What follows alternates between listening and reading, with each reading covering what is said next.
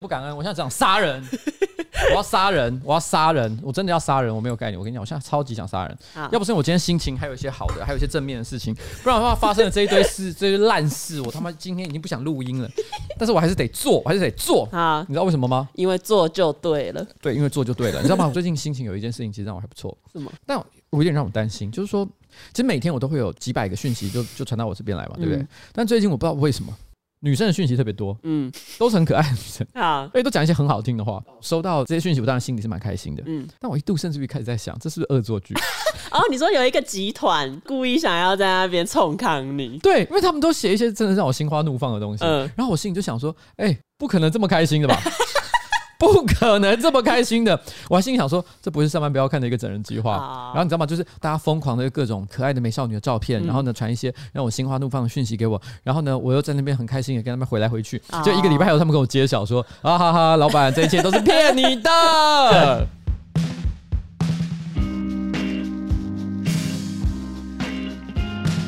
哎，真的不要欺骗我感情哎！真的会怎样？不是我。你付出一颗真心再回，对，OK，我都已经快五十岁的一个阿伯了，还有人要戏弄你，对。好，大家好，我是上班不要看的瓜吉，AKA 台北市议员邱威杰，今天是新资料夹的 Number Sixty Seven，耶耶，哎哎哎哎啊，不是，哎，我在我隔壁的是可爱的小助理。彩玲，怎样？差点忘记？对，因为我现在脑海里都是可爱的美少女。没有，你脑海里充满愤怒。我现在脑海里只有 IG 美少女。好，耶！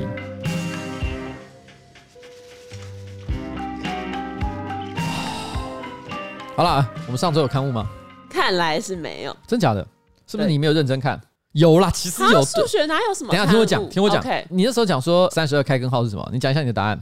四根号二啊！对，我跟你讲，四根号二。我记得我说了一句话说，说废话少说，不要再丢文主的脸之类的。我那时候的意思是说，把这整段剪掉，你知道吗？结果你居然留下来，听我解释，因为我根本忘了三十二开根号应该是什么答案。嗯，我也不知道你说的答案是不是对的，我也不想追究。你懒得去想，我懒得去想，我只觉得说，就算你的答案是对的，我们那个讨论的过程就是一副懵懂无知的感觉，就一副要确定不确定的感觉，完全就是个大丢脸。所以我的意思是。删掉它，就全部就是 stop stop 在这里，但是没想到你居然把它留下来。留下来之后，你知道我收到如雪片般的讯息，哦，变成你被骂。对，我上礼拜基本上就只有收到两种讯息，嗯，一种是美少女的吹捧，嗯，第二种就是李组男生跟我说，老板你是文组之耻，因为彩铃的答案是对的，是四根号二，嗯，然后上礼拜被又包又扁，对，你知道吗？就是那是李组男生，我跟你讲，我他妈不想看你们的讯息。很生气，所以我我只是想讲这件事情，就是说我收到你们所有友善的讯息，告诉我说，老板你是文组支持，你不知道三十二开根号是多少，但是彩铃正确的答对。但彩铃之所以正确的答对，原因非常的简单。来，我问你，彩铃今年你几岁？二六二六。你考联考是几岁？我没有联考，我年轻到没有联考。好，他在上高中数学的时候，距今大概八年前，各位，我是三十年前。你了解这之中的巨大的历史鸿沟跟差异吗？没错，你出社会之后开根号是不重要的，好，没有人在乎这个东西。OK，所以这个刊物 I don't fucking care。但你讲超久的，你就是超在意，好，不过不重要，不重要。好，立刻结束这个话题，结束这个话题。我们现在来聊上周星座运势。好，上周星座运势，我要先讲一件事情，我要讲金牛座啊。又怎样？你要讲几个礼拜？最近金牛座连发，好好笑。到底怎样？金牛座上周的你会展露你数学的才华，嗯，但是呢，就会被人发现你在生物上的尝试。好呀，你要讲那个，你很奇怪，低落到让人看破手脚。好啦，怎样？上周呢，彩铃大家都知道四根号二，这答案是对的，所以他是数学奇才，没错。但是你是昨天这位文组的骄傲，怎样？就在昨天礼拜二的时候，发生一件非常好笑的事情。不知道为什么，他突然开始观察宝宝，然后呢，他就蹲在地上，然后一直盯着他的屁眼看。他突然之间很惊讶的大吼：“哎、欸，为什么宝宝的屁股那边有两个洞？”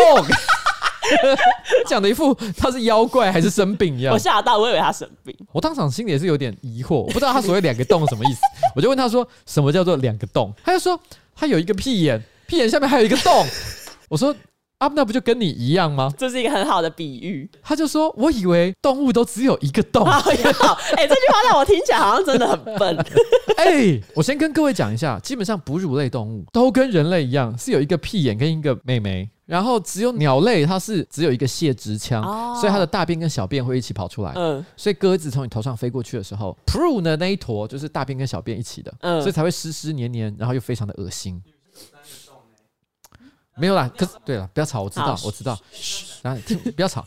我要外面话外音说，其实正确来讲是三个洞，但是我跟你讲，因为你肉眼可见的，大概应该是两个啦。好不好？我们大概知道有三个嘛，尿道、阴道、肛门。对，尿道、啊、尿道跟阴道，有些人也会搞混，因为他们距离非常的近。对，而且因为其实比较明显的应该是阴道啦，因为尿道很小。我自己老实承认一件事情，我没有正眼瞧过那东西。哦，男生不需要瞧女生的尿道啊。就是我不会，因为你知道吗？你一般来讲，你会看到那个东西的时候，我讲那个东西好好不尊重。应该看到美眉的时候，都是在一些气氛比较好、灯光比较昏暗的地方。嗯，你知道在那种地方之下。你不会把它翻开来，还去找说，哎、欸，请问一下你的尿道在哪里？上 课了，对，你可以告诉我你的尿道来，指给我看吗？不会有人做这件事情。Oh my god，罗马是直攻阴道，对，所以就是这。我找到阴道，我就觉得我已经阴道味道。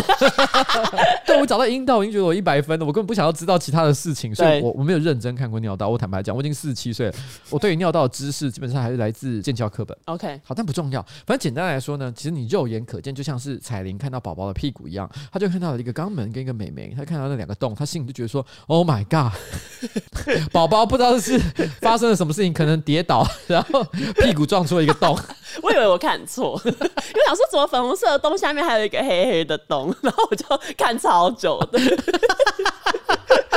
好可怕哦！虽然我一直都知道猫啊狗啊就跟人一样，它其实是有至少两个洞啊，嗯，但是我从来没有认真看过宝宝它的第二个洞，就肛门以外的那个洞，因为她是我女儿，你懂我的意思吗？啊，你不会想要看你女儿？哦，不行，首富鬼父。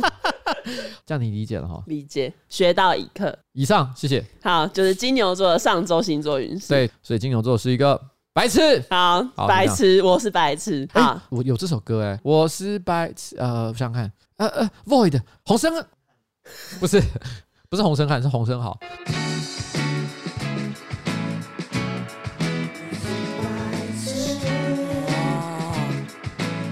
我要唱这首歌给你听。好。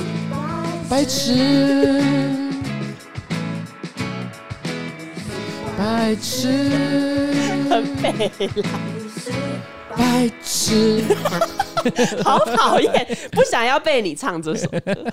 就是你是白痴。好的，好，谢谢。那我要讲的上周星座运势呢是水瓶座。好，水瓶座怎么了？水瓶座上周呢，因为天生丽质被票选为整形范本。你想讲的是洪秀全吧？不是，我要讲的是洪秀洪秀柱啦。我知道洪秀柱，但是这位洪秀柱呢，他应该不是在讲国民党的那位洪秀柱。哎、欸，没有错，绝对不是在讲柱柱姐，因为他是南韩最佳整形范本，所以他讲的洪秀柱其实是其他的媒体会。翻译成洪秀珠的一位南韩女演员，今日新闻不知道为什么直接把她的名字翻成洪秀柱，可能就是故意要让人家误会之类的。因为那个标题他就写说洪秀柱是南韩最佳整形范本，躺床素颜照美得让人嫉妒。看到这个标题，我想说哦，是那个洪秀柱吗？然后就带着有点好奇的心情点进这个新闻啊。其实我没认真看诶、对这个新闻，我觉得知道标题就好了。可是我觉得它没什么营养。最大的地方在于说什么叫做最佳整形范本，因为它等于预先设立。一个东西叫做什么叫做美？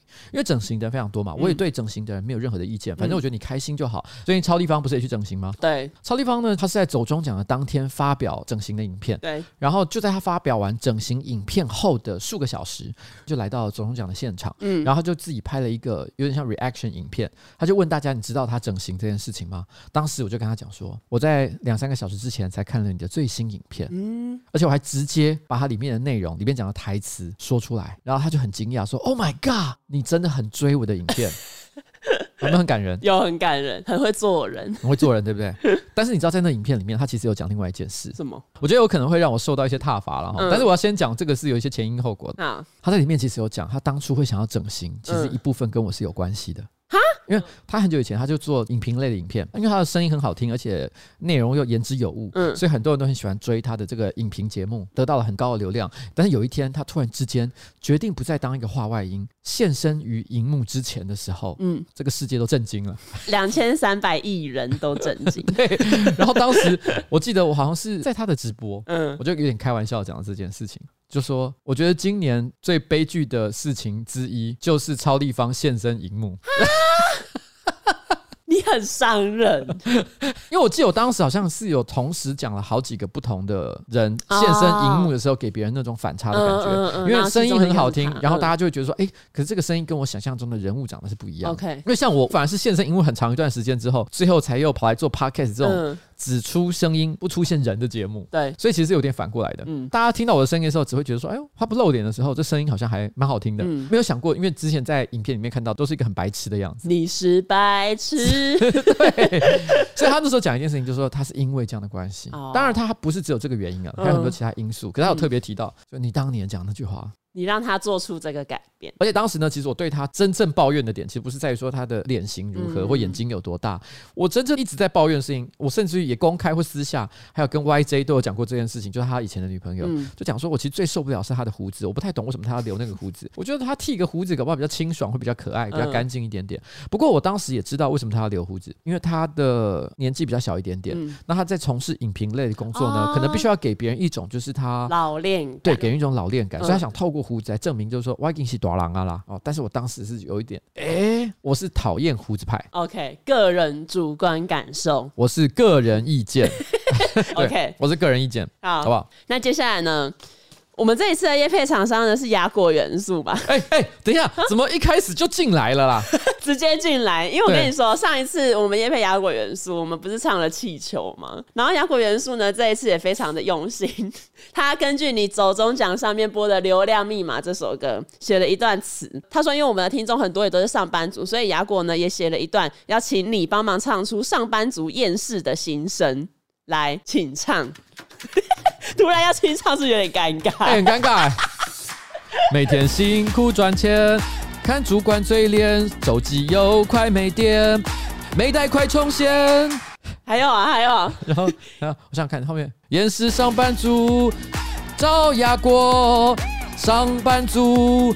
找雅果，哎，上班上的心很累的你，欢迎你点选我们资讯栏的链接，进入雅果元素超能便利店所玩游戏。即日起至二零二二年一月一号前完成游戏关卡，就有机会获得八十八到八百八十八元的折价券，再抽万元空拍机等大奖。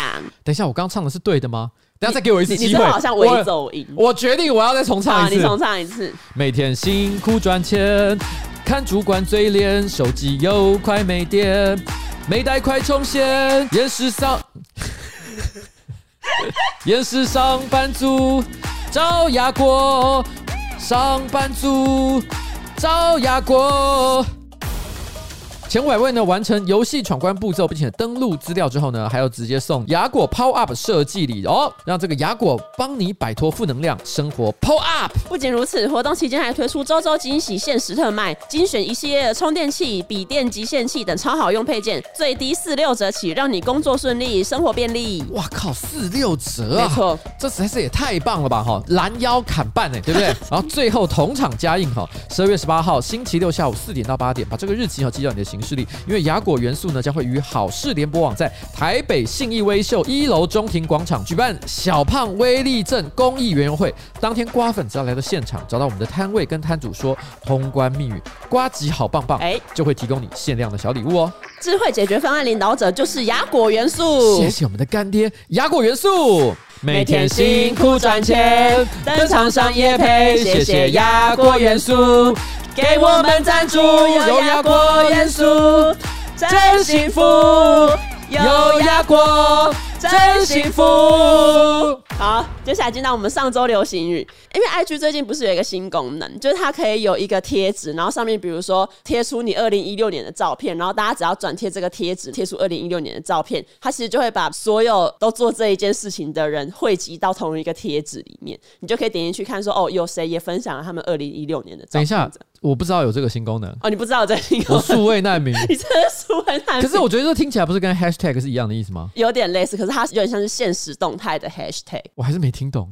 现在大家都知道这个功能吗？应该大家都知道这个。难怪我觉得上周好像看到很多人在找自己二零一六年的照片，所以是因为这个新功能的原因。对，，OK，好，那它有这个新功能，and then。And、uh, 上个礼拜除了之后，比如说你二零一六年的照片之外，有另外一个题目叫做你要在 Urban Dictionary 上面搜寻你的英文名字，看看会出现什么解释。Urban Dictionary 直接翻译就叫做都会字典，因为网络上有很多的字典软体，譬如说什么牛津大词典啊、嗯、Wiki 什么 Dictionary 或什么之类的、嗯、类似的啊、哦、这些东西，他们基本上都是正经的字典。那 Urban Dictionary 呢，它其实基本上就是搜寻很多流行语，到底是什么意思？网络用语，对，网络用语就是你有些字，哎，你觉得好像很有梗。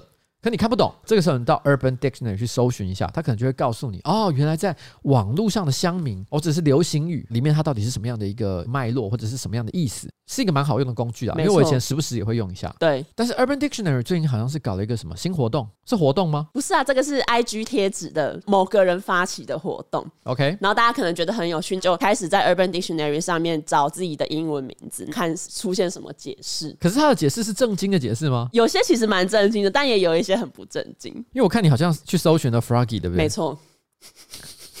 你觉得他写的有符合你吗？OK，直接翻译一下他的内文哈。To be jumpy，就是如果你很急着、很焦躁的想要做某件事情的时候，嗯，那种 jumpy 很急躁的个很急躁的感觉，对，我好像很急着想要做什么事情。因为你刚刚解释的一副就好像我是这样的人，所以你还问我说 我是不是这样的人？我就问你一个问题：我是这样的人吗？你好像有点是这样。我今天有对任何人发脾气吗？你昨天有。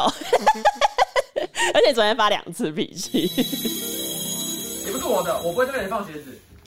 我跟你讲，我没有 New Balance，我已经很多年没有买过 New Balance 了。来，再拿，再拿，普马也不是我，也不是我，干，还有没有？不要一直在说是我的，我真的其实听得超不爽，不是我的，还有没有？还有没有是我的？赶快来讲，没有了，现在全部给我丢掉。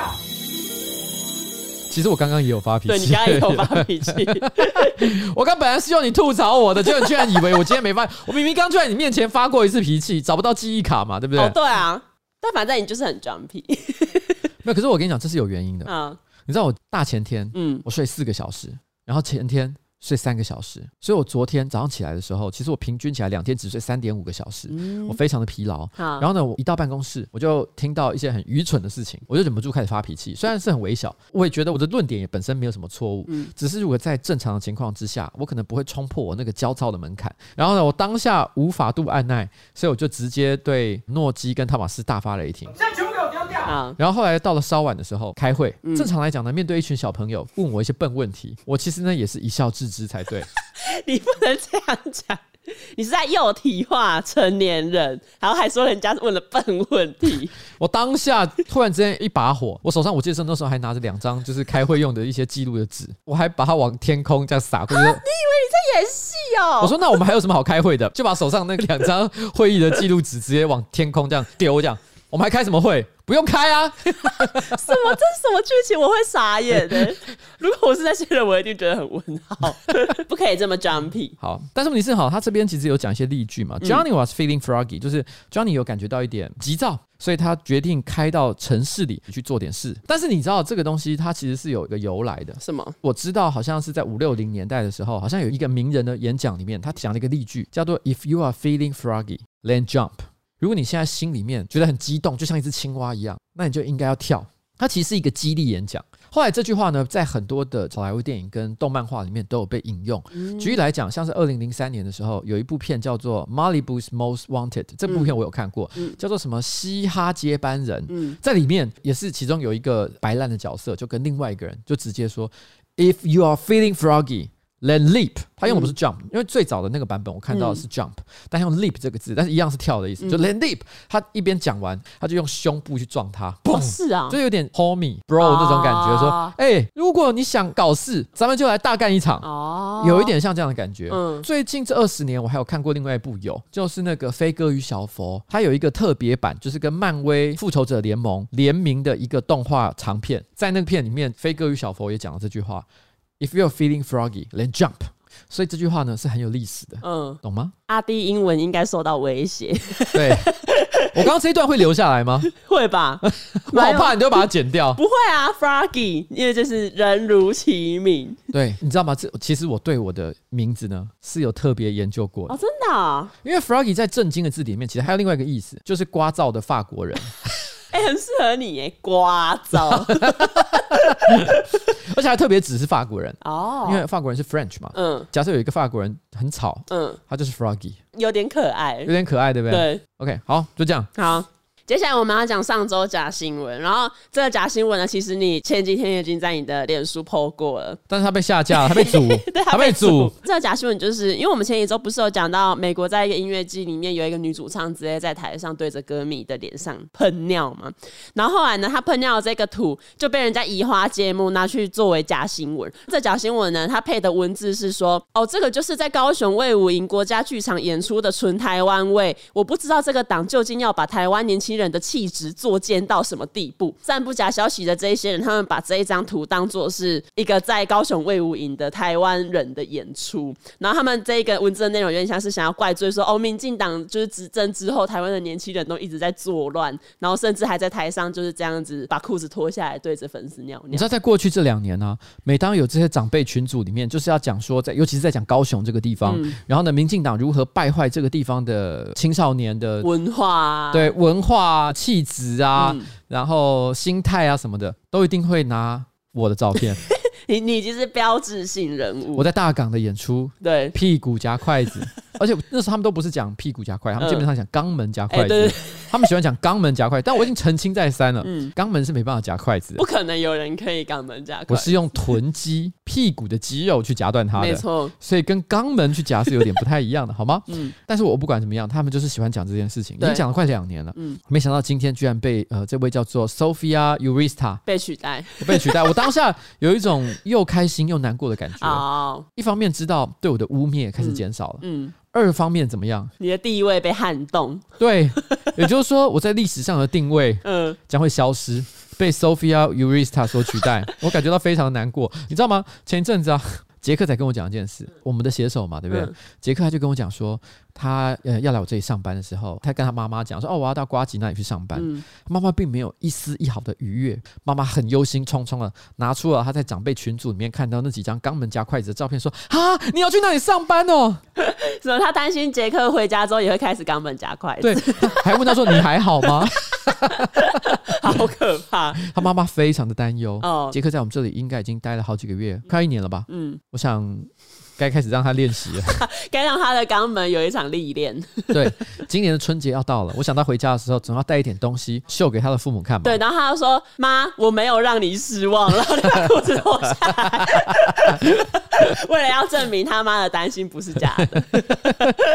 所以我心里是真的觉得哈，这个东西我其实有点怀疑啦，我不知道是不是反串。因为这个东西实在太扯了，我觉得真的有人相信吗？我自己毕竟也没有去订阅很多长辈群组，嗯，所以就我所知是，其实之前有另外一组素材被用一模一样的文案是在长辈群组里面呃呃散播流传的，是一模一样的东西，对，哦，也是一样的概念。它是在什么南强工商的毕业公演影片，它基本上就是把南强工商他们毕业做的一段舞台上的戏剧表演，截取了其中大概可能三十秒、一分钟左右的片段，然后放到网络上去，然后说这个就是在魏武营所做的演出，然后呢，也对这个高雄市的青少年做出了很多气质上的改变，没错，因为在这里面就看到两三个女孩子，对，然后呢讲了很多脏话，什么干。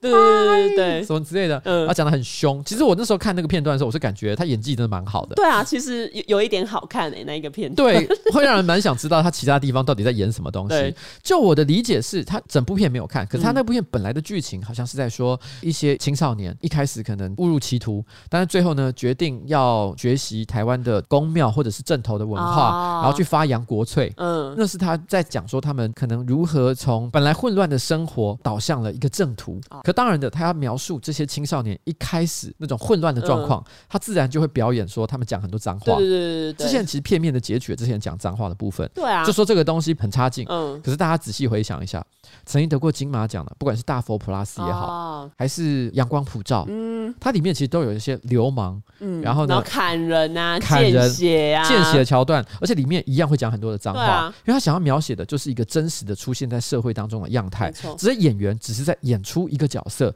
不表示说从头到尾他想要传达的概念就是他们都在杀人很棒。对，没有这个意思。所以变成说，其实这些人都是断章取义。包含我在大港开唱的演出，其实也是一样的概念。其实我从头到尾也不是要告诉大家说，哎，讲脏话是一件很好的事情。它只是一个演出，那是一个角色，那是一个人物的设定。嗯，所以我每次看到这个东西的时候，都会有一种 Oh my God！然后这些人就只会说：“哎，讲脏话真的很不好。”你各位啊，全世界所有的电影奖项都有鼓励很多讲脏话很多的电影。没错，并不是因为他要讲脏话，就表示他所要传达的意念是很差的，好吗？没错。这个时候就不得不提，我最近有看到一个新闻，我个人也觉得蛮白痴的。你知道前阵子不是有发生东京电车杀人事件？嗯，就是有一个青少年，他可能拿了刀还是棍棒，嗯，上到东京的电车上面就开始砍人嘛，杀人。当然，这个悲剧发生的时候，新闻媒体一定会报道这个人的背景，还有他为什么会产生杀人的动机，嗯哦，会做这种探讨嘛。嗯，那当然有一个段落是就拍到警察跑到这个青少年的家里面去做搜查，那其中有一个新闻画面就是发现他看很多书。然后呢，上面都是一些名著、小说、嗯、伟人传记之类的东西。嗯，他就 po 出说：“哇，这个人很爱看书，看的都是一些名作。”嗯，然后那个画面就被截取放到那个日本的社群网站上。然后呢，那个社群网站真的很靠背，他们就直接上面写说：“背报，他们居然没有在这个青少年的家里面搜到漫画。”这下他们都头大了。啊、哦，因为媒体最喜欢讲说什么那一些可能杀人的人说爱玩游戏呀，然后平常看一些暴力漫画。没错，或者是说他们会说他们看鬼杀队，他们因为看了《鬼灭之刃》，嗯，里面有一些杀害妖怪，然后把人家砍头的画面，于、嗯、是呢，他们也因此有样学样，然后到了这个电车上面开始砍人。嗯，但是没有，这个人看的都是大家希望他看的。名著，对啊，伟人传记，看了这些之后，他还是决定要杀人。那让媒体不知道要怎么写，对，突然间完蛋了。他说完蛋了，媒体不知如何下标，啊，这很莫名啊。所以我只能讲这件事情，就是说，请不要再轻易的论断你所不了解的文化。没有错。如果你要觉得说，呃，有一种类型的音乐，不管是摇滚啊、重金属啊，还是民谣啊，你觉得哇，藏污纳垢，各式各样不好的次文化在其中。做这个评论之前，先自己走进去看一看，感受一下当场的气氛，然后你再来说它是不是一个非常低劣粗俗的文化。OK。好，就这样。好，那我要来讲本周的第一则新闻。好，本周第一则新闻有点像是一个后续追踪，就是因为我们之前在 EP 二十八有讲过，美国有一位女生，她叫做 Tessica Brown，然后她因为平常惯用的造型产品用完了，所以使用了 Gorilla Glue，就是一个商用的喷雾粘着剂取代，然后最后头发完全粘在头皮上面。之后媒体其实是称她为大猩猩胶水女孩，因为那个时候我们就是讲完她可能就医治疗之后就没了嘛。可是其实这个人呢，她之后我觉得有可能是她。他有一点享受这种成名的感觉，所以他之后也陆续做了一些事情，比如说在移除胶水之后的四个月，就是今年的六月，他因为不想要人生的代表作只剩下哦被胶水粘住头皮的那一个女生，所以他出了自己的护发产品，而且他名字叫做 Forever Hair，产品包括头发生长刺激油跟 Forever Hold 的定型喷雾，就等于说他之前因为为了要用造型产品，然后误用了别的东西造成悲剧，那他现在就出了一个自己的造型产品，可是后来又。过了四个月，也就是最近，他发了一首歌，然后那一首歌的歌名叫做 My Hair，就是 My Hair，对。的比较黑人式的念法，对，My Hair，那首歌叫 My Hair，然后它里面内容大概就是在讲说，哦，他头皮粘住的过程，以及他发了他头皮被粘住的 TikTok 影片之后，他女儿如何觉得哦，妈妈变成一个巨星啊的这种感觉，嗯，这是他第一次唱 rap，然后里面也有一些他的心路历程。对不起，因为我看到你的脚本上面有注记写一个括号，说非常难听，非常难听。一开始我还就是稍微有点期待，因为我感觉他好像就是真的放了很多故事跟情感在里面，而且还蛮有梗的。对，但其实就是非常难听。其实，在做这一首歌的时候，他还曾经想过要找 Nicki Minaj 来帮忙 feat。哎、欸，其实我觉得纯顿这个歌，再加上说他们的背景，嗯、你会觉得他们的唱歌的方式应该有点像这样：My hair，啊哈啊哈，对，就这种 hair，黑黑人唱腔。对，但其实不是。哦、不是我们现在来听。其前面还蛮带劲儿的。还可以还可以。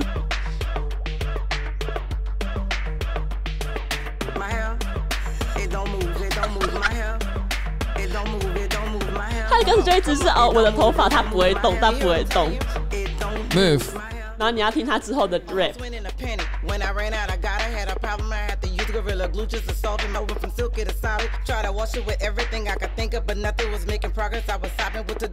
其实没那么糟啦，我觉得有点糟哎、欸。没有，我的意思是说，一个素人搞笑的话，我觉得这样差不多就是这个程度了。可是他感觉好像没有要搞笑，他好像有一点认真在做这件事，而且他这首歌的打卡地点在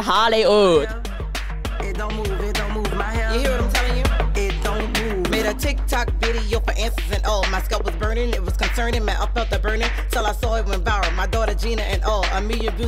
呃，技巧方面他还有很多需要学习的地方，就有时候会觉得他好像跟不太上。Lay back，对对，这是一种 lay back 风，不准他变成 lay back。你可以听他的最后几句，他最后还给了一个很强劲儿的结尾。It now moves，现在他终于动了。那你觉得他这一首歌如果参加大嘻哈时代，可以到几强？没有，他他一开始可能连 连海选都不会进。对啊，因为我刚刚就说了，我觉得如果今天是一个素人，他自己搞笑，想要做个好玩的，嗯，就还行啦。但如果说你今天说他进大嘻哈，哎，拜托，台湾目前大嘻哈前三十几强，我觉得一开始是把三十二强还是多少？哦、那个时候很多都已经是其实，在业界不错，对，已经有打滚一段时间的，嗯、他们不是真的完全的素人哎、欸，嗯、他们其实蛮厉害的，好不好？嗯、这个程度至少呃 还要再加油，还要再加加油啦。我虽然我刚刚讲 lay back，嗯。但 layback 饶舌呢，它可以偶尔稍微拖到一点拍，对。可是你最后一定还是要追回来。嗯、如果你没有追回来，那不叫 layback，叫做整个拉拍。对，那只是叫唱不准。好，所以 Tessica 还要再加油。对，Tessica 还是要加油。好，那下一则新闻呢，也是跟歌曲有关系。就上个礼拜，艾戴尔他说服了 Spotify 取消所有专辑页面预设的随机播放按钮，以便歌迷可以按照歌手设定好的专辑顺序来播放曲目。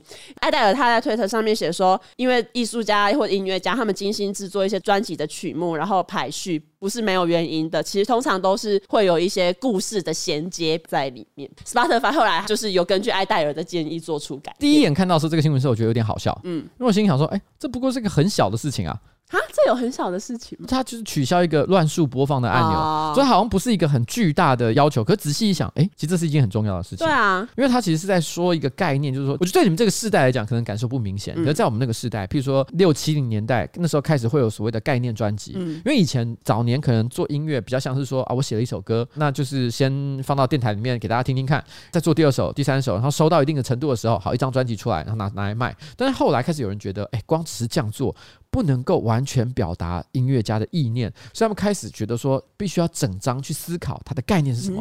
譬如说风格要一致，那其次呢，可能是在于说，可能第一首歌到最后一首歌要完整的传达一个故事。嗯，像譬如说最经典的是 The Pink Floyd 的这个 Dark Side of the Moon，嗯，它算是这种概念专辑的一个非常巅峰造极的一个表现了，也是我认为摇滚史上最好听的专辑，应该有前三名吧。我个人是非常的喜欢这整张专辑的歌，真的完全不能分开来听，分开来听会觉得有点奇怪。哦，是啊，因为他的歌跟歌。之间甚至于是有接点的啊！你如果直接听一首歌的话，有的歌它的起头跟结尾的地方会觉得很突兀，对，有点奇怪。嗯，所以应该正常来讲是要整张一起听的。嗯，可是我觉得这几年因为网络的盛行，听音乐不是只是听，我们还要看 MV。如果没有 MV 的歌，基本上是很难红的。如果要出音乐，一定要拍 MV 的话，那所有音乐的呈现都是以一首歌的方式去表达。嗯，他比较不会再去思考专辑这件事情。然后再加上串流平台，很多人听音乐不像是以前，你去买张专辑就是一张 CD。你是从头听到尾嘛？可是现在做法就是，我们大家都是依照演算法，嗯，不管是 YouTube 也好，还是 Spotify，还是任何一个平台，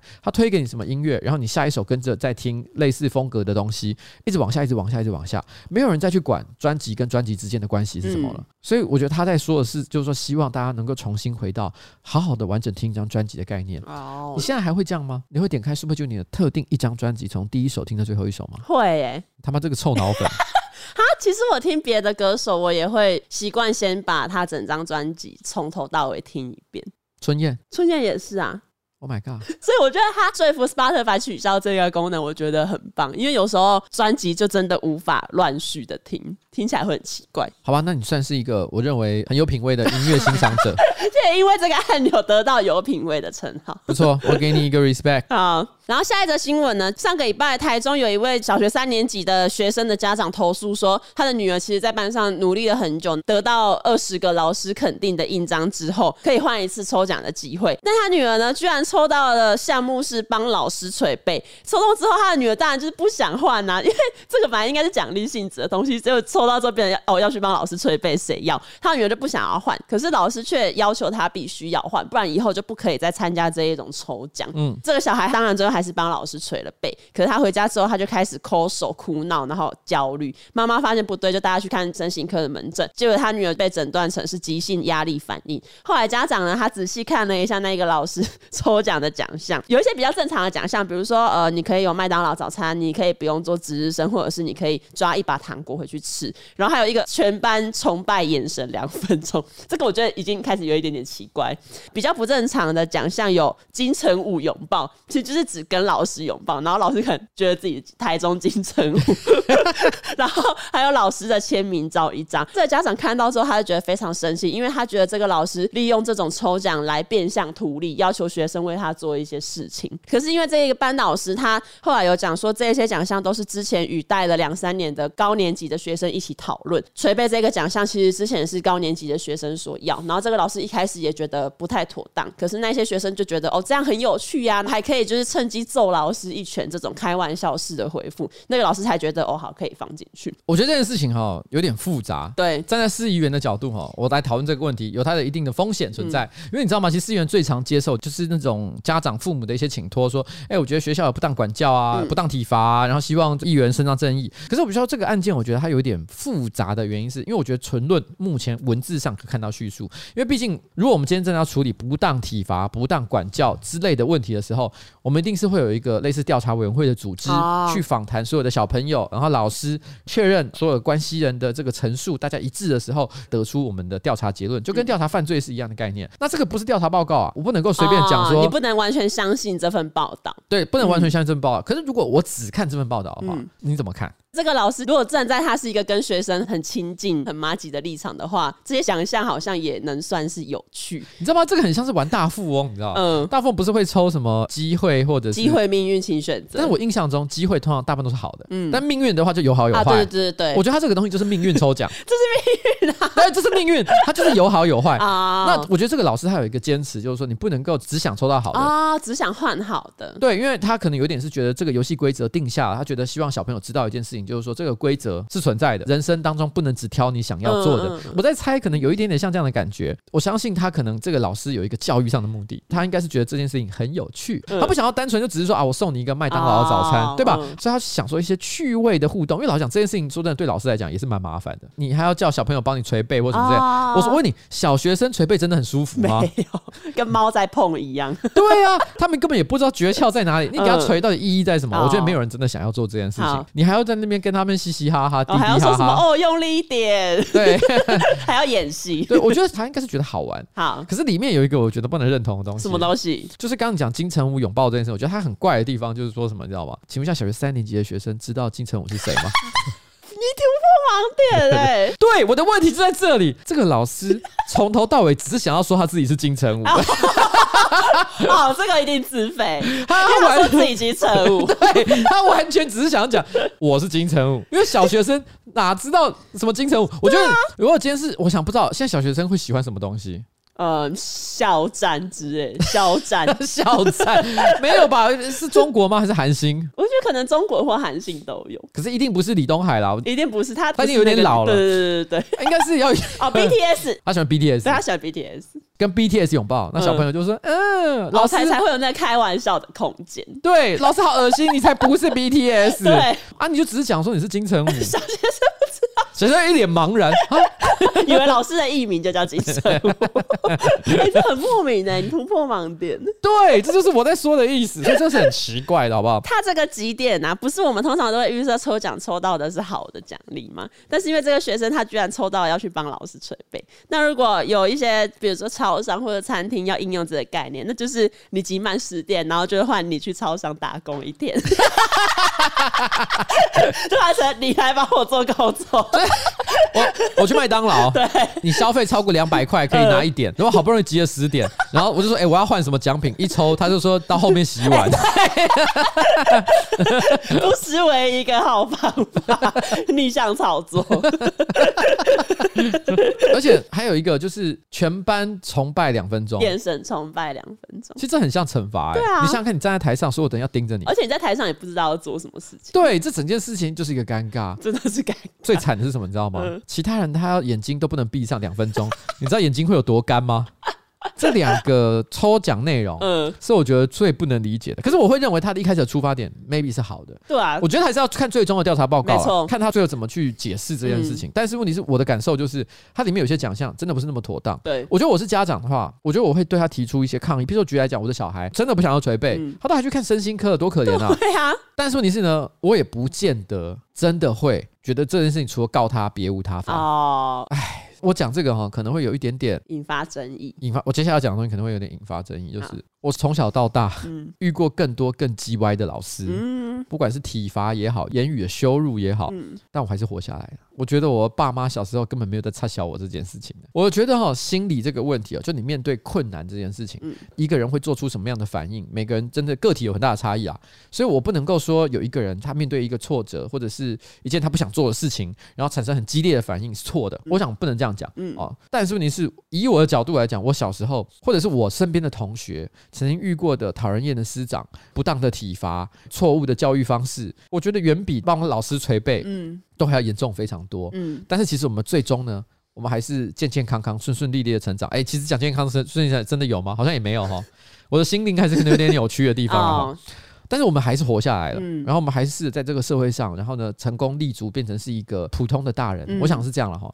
那所以我想说，这个爸妈呢，哦，可能真的很担心这个小孩在这件事情上受到很大的伤害。嗯、但是我觉得，与其哈控告老师这件事情，在这过程当中好好的陪小孩成长，嗯，我觉得可能更重要了。嗯，我觉得是这样了。OK，嗯，好了，希望最终只是误会一场了。嗯，好，就这样。下一则新闻呢，是发生在云林县麦寮乡。有一位高丽菜农，他前几天早上本来预计要收成两万多颗的高丽菜，结果他到他的那个菜园的时候，发现，哎、欸，他整个菜园怎么没有高丽菜？而且与此同时，他的菜园里面还有七到八个陌生人正在采收他的高丽菜。他看到就气到直接报警。后来警察来调查的时候，发现有一些富人他们会纠团来这个高丽菜园采收高丽菜，现场直接查获了十一名富人，然后查扣太多了吧？这真是成群结队，然后查扣高丽菜八十九颗，四把镰刀跟一把菜刀。哇，他们连工具都很齐全。对，警察说他们查获的十一名富人年龄都在五六十岁之间。然后这些富人就跟警察说，他们误以为农民没有要采收这些高丽菜的意思，所以他们就呼朋引伴，带着镰刀来采收，回家夹菜。然后他们说不知道自己已经触犯了偷窃罪，非常的后悔，最后就缴回了那一些高丽菜。哎，为什么我觉得我们之前才有过一个非常相似的新闻？你说那个克制化偷窃？对啊，在彰化的，好像就是有一个专门在网络上收单，如果你需要什么蔬菜，他直接去帮你偷割回来给你。哦，这个克制化偷菜是一样，那是我们曾经讲过，这很像在玩开心农场。对啊，我们前面刚不是有讲吗？说其实日本啊，什么电车杀人那个事件，嗯，很多人都会讲说什么玩电动这件事情会带坏青少年，嗯，但是这些长辈他们一定是就是玩了太多开心农场。哦，才误以为可以乱拿人家的菜，对，他们才是真正玩电动造成大家错误习惯的真正来源。我觉得这些长辈是大猪大姨的极致。对，因为 当年其实网页还有 Facebook 游戏非常流行，开心农场的时候，嗯，其实也蛮多长辈在玩的。哦，对，每天都互相在那边偷来偷去。对，我说真的，我我不知道，我我也可能是以前不报这种新闻了，嗯，但是二十年前，你觉得你有很常听到偷菜的新闻吗？其实好像还好，对不对？其实好像还好哎、欸。但是你看，现在这几年，我们今年就出现几次偷菜的事情，嗯，是不是大家已经不知不觉的电玩潜移默化？哦，以后看到有人偷菜，就说他一定是玩的开心农场，这都是开心农场惹的祸哈。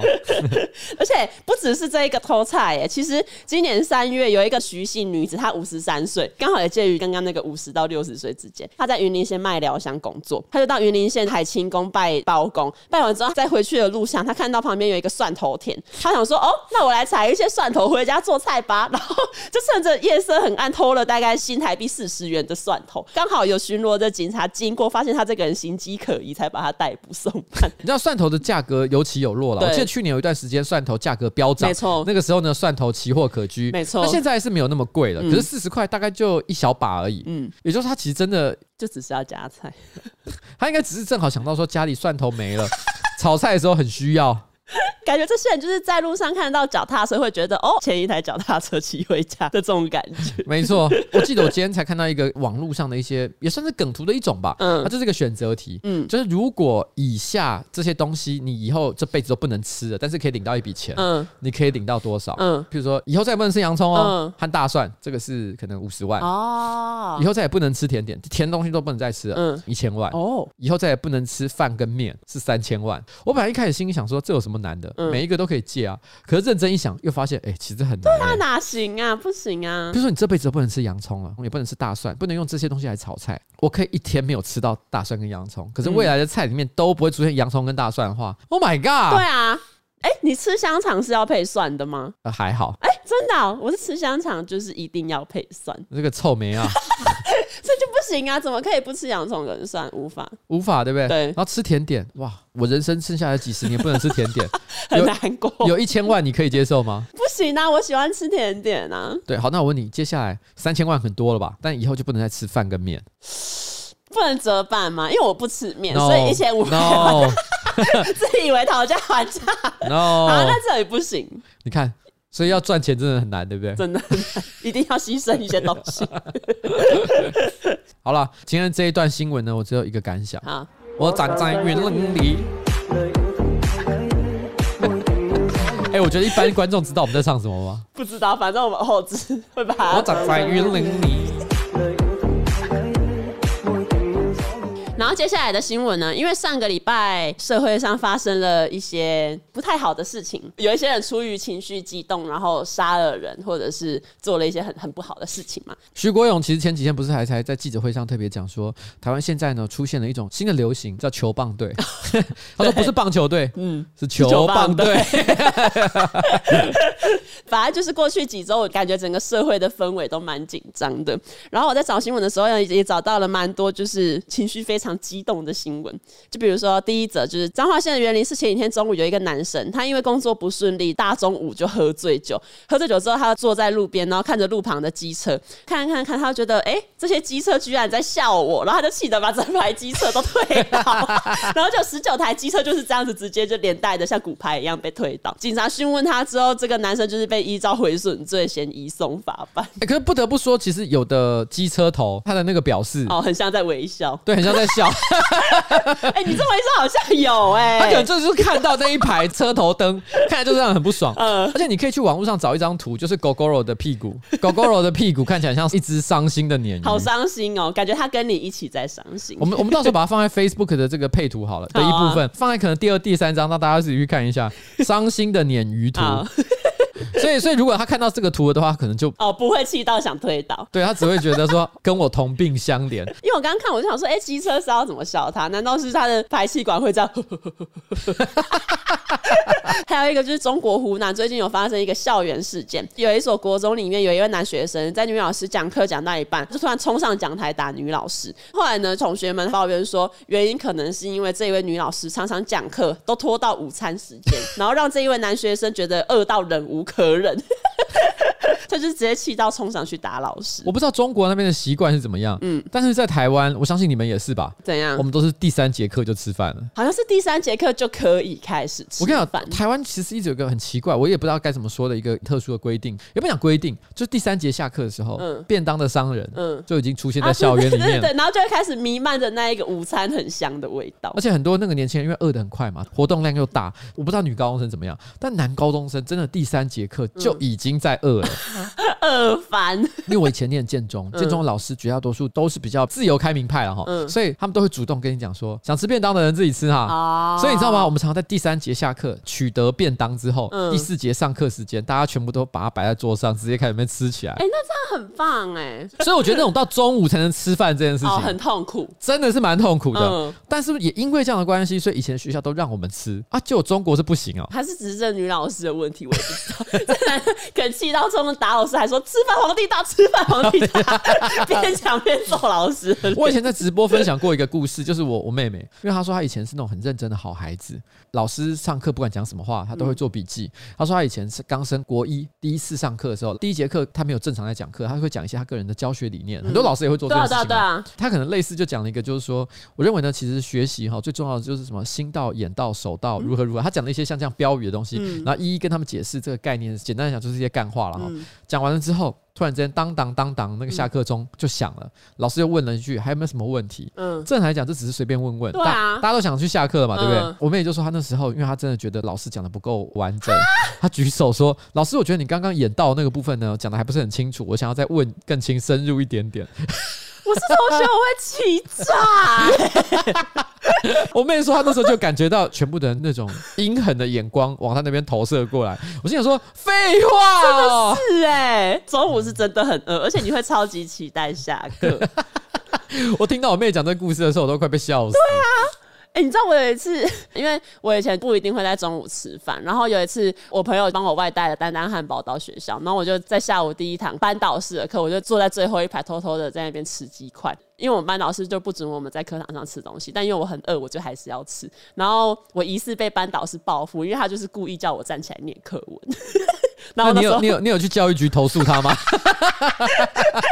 没有，已经长大了。但但那时候我就觉得超不开心的。你看你又是不开心，明明明明就是你不对，你上课偷吃东西，老师又没有同意，结果你居然就说：“哎、欸，我超不开心啊！老师不让我吃鸡块，很难教。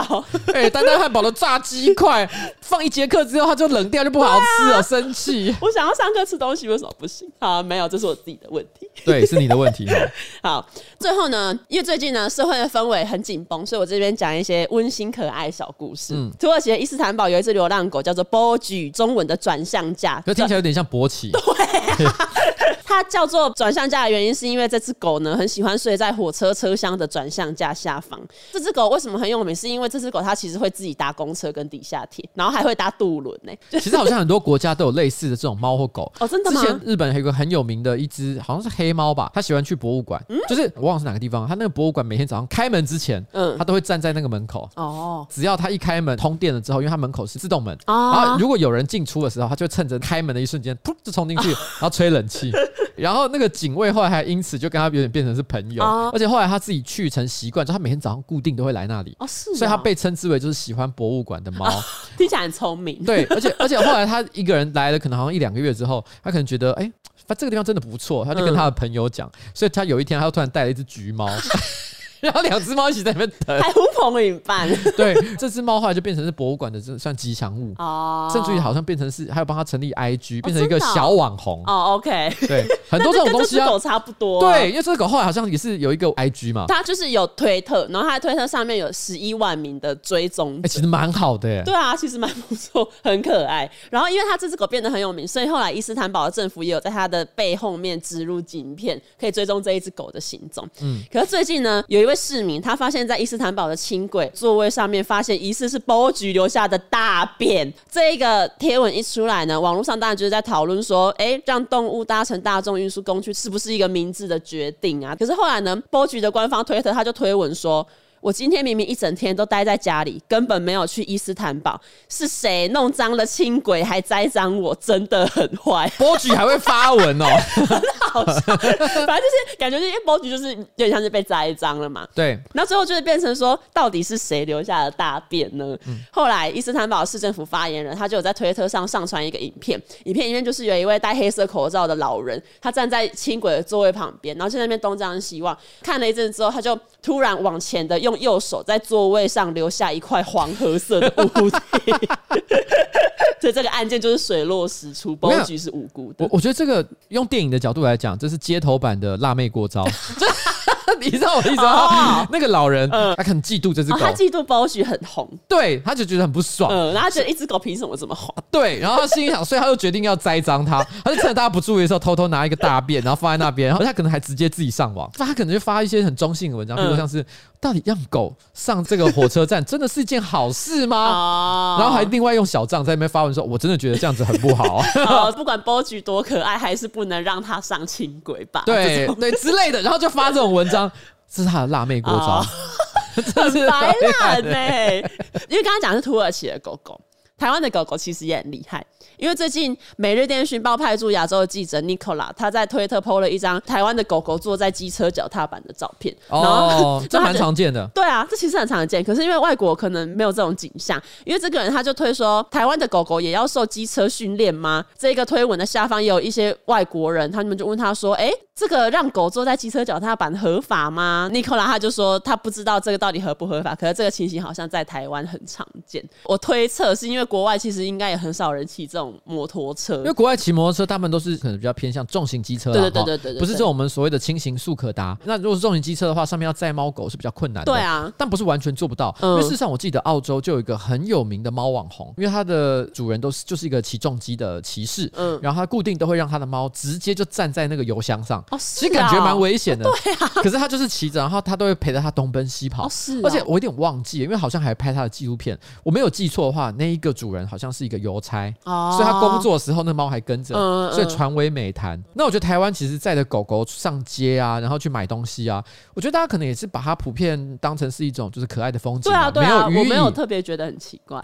对，但这个我就不得不从司议员的角度跟大家沟通一下法制上的观念。OK，其实呢，依照台湾的这个机车载人的相关规定里面，其实有特别讲，这个踏板上是不可以载小朋友哦，也不可以载动物的。是啊。法律上是有规定，如果违反的话呢，会罚三百到六百块钱的罚款。大家这个自己要注意一下，多注意一下。但基本上，我觉得台湾的警察可能，因为毕竟真的很多人做这件事情，对啊，很多人可能也觉得说也不是那么严重，嗯，所以感觉上有被开单的人是真的比较少一点点。那我觉得动物呢，如果它真的很乖巧，然后平常你自己的经验是真的觉得它们不会跳下去的话，maybe 也就。罢了，但是小朋友是真的不可以在那个踏板上啊，请大家注意一下哈。OK，我觉得好，最近这段时间，我觉得台湾真的是社会气氛非常的紧绷哈。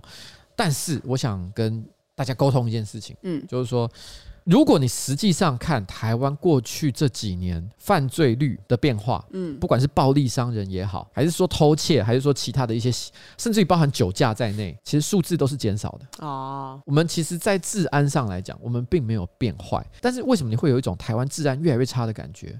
我觉得不得不讲，其实这是因为过去这几年新闻媒体为了要得到更高的流量，不得不增加了很多所谓的监视器新闻。嗯，监视新闻就是说，其实它也不见得真的是新闻媒体记者自己去跑出来的。嗯，他单纯的可能就是哦，这个监视器拍到了什么不法事件啊，什么夸张的一些影像，嗯，或者是他们直接从警察局那边得到有一些报案的记录，所以他们直接把这些东西抛出来，因为真的是需要一些刺激眼球的事情嘛。嗯，他们把这个新闻抛出来之后，每个人就会义愤填膺，然后引起很多的讨论，然后制造更高的流量，所以大家就不得不开始有一个错觉，就是觉得台湾现在治安越来越糟。嗯，嗯，我不是说这些问题哈不应该解决。举个例子来讲，像呃便利商店的店员他遭到这个暴力的伤害，那我觉得是否应该要想更多的方法保护这些大夜班啊，或者是一些单独去执勤的这些呃工作人员，有没有一些更好的保障？我想这些东西都是真的很需要考虑进去的。但是我们也不要被媒体现在所制造的这些耸动标题给牵着走，然后误以为说其实我们现在一切都在恶化当中，甚至于因此觉得心情很差。嗯，这些都不好啦。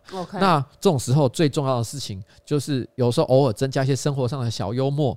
我觉得可能会让你的心情好一点。譬如说，王建民今天就发了一张图，嗯、这张图呢是他在投球的画面。嗯、这张投球画面上面呢，他就写一句说：“幸好我的手上只有棒球跟手套，因为他是投手嘛，对，他当然不会拿拿球棒，球棒哦，所以他当然就不是那些。”球棒队的成员，没错。啊，这个幽默感呢，是真的蛮不错的。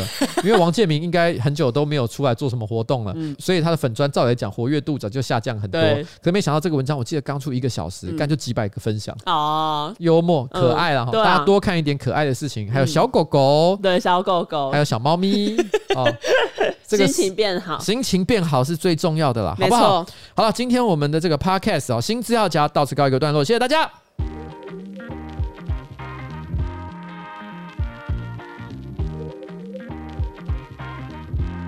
好了，除了看小狗狗、小猫猫之外呢，我们这边还要再做一个最后的提醒哈，请你记得去点选资讯栏的这个链接，进入雅果元素超能变电所玩游戏，即日起至二零二二年一月一号啊，完成游戏关卡就有机会可以获得八十八到八百八十八元的折价券，再抽万元空拍机等大奖。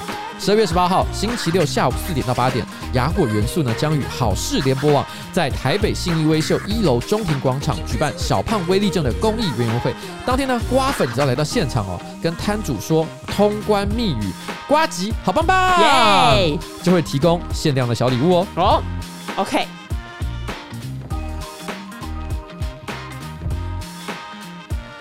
好了，拜拜喽，拜拜，我要去演讲了。好。